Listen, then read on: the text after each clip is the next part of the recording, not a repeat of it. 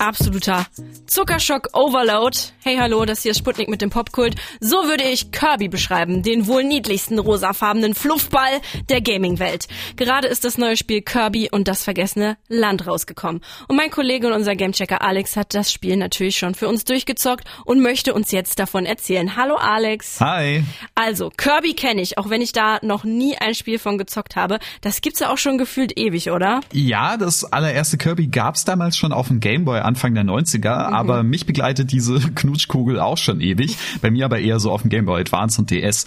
Bisher war die Serie vor allem eher als 2D Jump'n'Run bzw. als Plattformer bekannt und Kirby und das vergessene Land war für mich und viele anderen gerade deswegen interessant, weil das jetzt eben Kirbys erstes richtiges 3D-Spiel ist. Uh, das klingt natürlich interessant.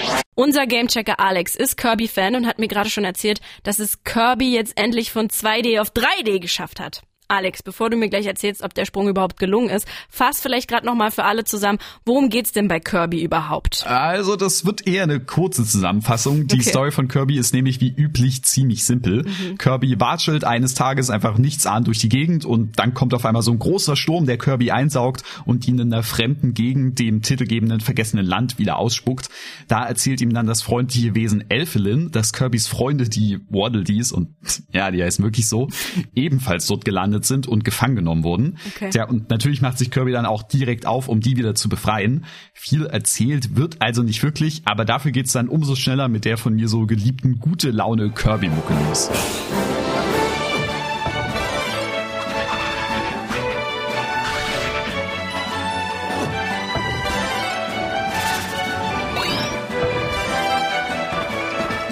Große Überraschungen kommen dann auch nicht mehr. Die Story ist aber ein ganz gutes Setup, um Kirby durch die verschiedenen Level zu schicken. Mhm. Das vergessene Land hat nämlich so ein bisschen einen Postapokalypse-Vibe. Immer wieder rennt man dann so durch verlassene und überwucherte Gebäude, ein Einkaufszentrum, ein Vergnügungspark, eine verschneite Stadt und alles ist bevölkert von niedlichen Wesen und Gegnern.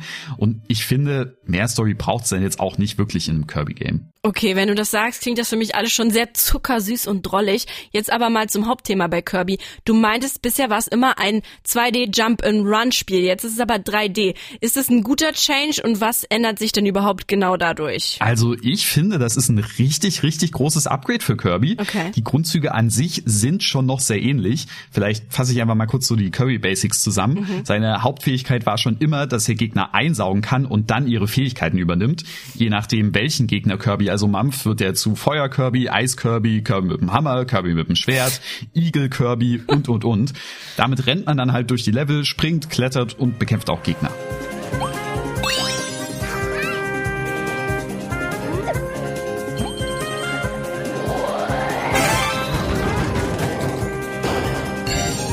Dadurch war das durch die verschiedenen Fähigkeiten zwar schon immer relativ abwechslungsreich, aber durch den ziemlich geringen Schwierigkeitsgrad auch immer ein bisschen seicht und manchen war es halt auf Dauer auch ein bisschen zu langweilig.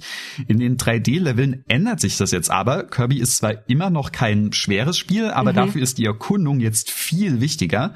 In den Abschnitten gibt's super coole Geheimnisse zu entdecken und kleine Mini-Rätsel zu lösen. Das Hauptziel ist zwar immer das gleiche, das Level abschließen und die Waddle Dees retten. Natürlich auch mit einem coolen Jingle am Ende. Bye.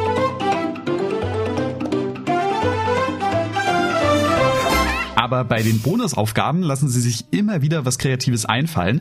Die sind auch Kirby-typisch immer super süß. In einem Level habe ich zum Beispiel kleine Entchen gerettet, die, die mir anschließend hinterhergewatschelt sind und oh. die ich dann zur Entenmama bringen konnte. Oh. Den EntwicklerInnen scheinen echt nicht die Ideen ausgegangen zu sein. Jedes Level hat irgendwie ein eigenes Gimmick oder sonst irgendeine Besonderheit. Das finde ich richtig, richtig klasse. Alex ist schon Fan. Jetzt sag mal an, was ist denn sonst noch so neu bei diesem Teil? Also das ganz groß angekündigte neue Feature ist der sogenannte Vollstoffmodus. Ich habe dir ja gerade schon erklärt, dass Kirby gerne Sachen aufsaugt und ja. jetzt kann er das teilweise mit so richtig großen Gegenständen. Das sieht zugegebenermaßen ein bisschen schräg aus, weil er sich dann zum Beispiel über so ein Auto einfach so merkwürdig drüber stülpt. Mhm. Aber das sorgt für echt coole Gameplay-Ideen. Im Falle vom Auto zum Beispiel gibt's dann mal ein kurzes Rennen.